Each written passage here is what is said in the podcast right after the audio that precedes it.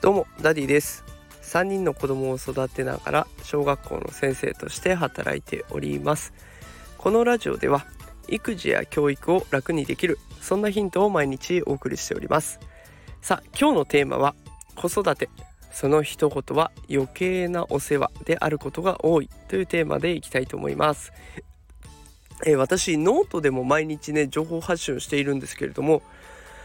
ちょっと前にね投稿した記事で多くの好きっていうものあのツイッターで言うといいねみたいなやつを集めているものがあります。でそれのタイトルがですね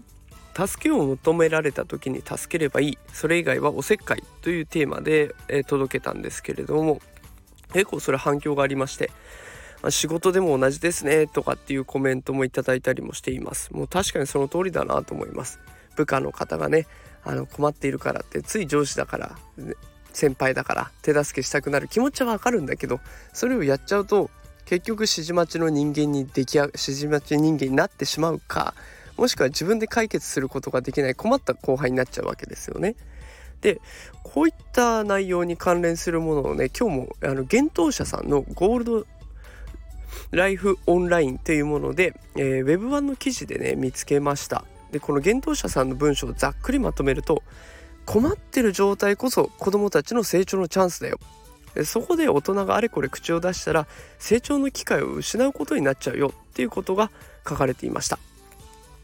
これを読んでねやっぱり大人って我慢することが得意なようで苦手なんだなっていうことが分かってきました。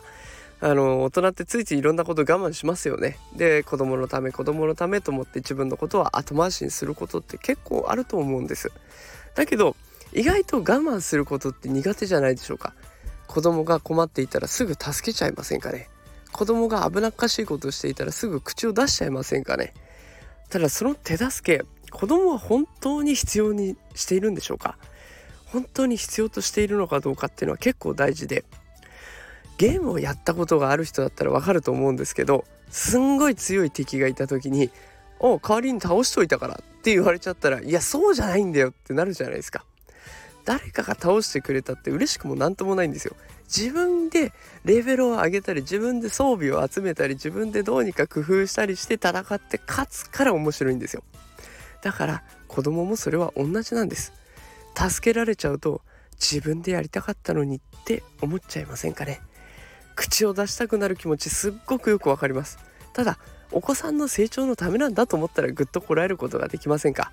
きっとちょっと与えられるんじゃないでしょうか？私もねつい口出したくなります。だけどまあこの頃の将来のためには今はしょうがないかとぐっとこらえること結構あります。是非一緒にぐっとこらえて子供の成長を見守っていきませんか？そんなお話を今日はさせてもらいました、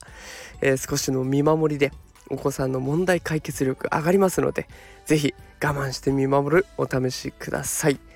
さあ今日も聞いてくださってありがとうございました。また明日からも通常放送していきたいと思います。で今まではね夜6時ぐらい夕方6時から7時か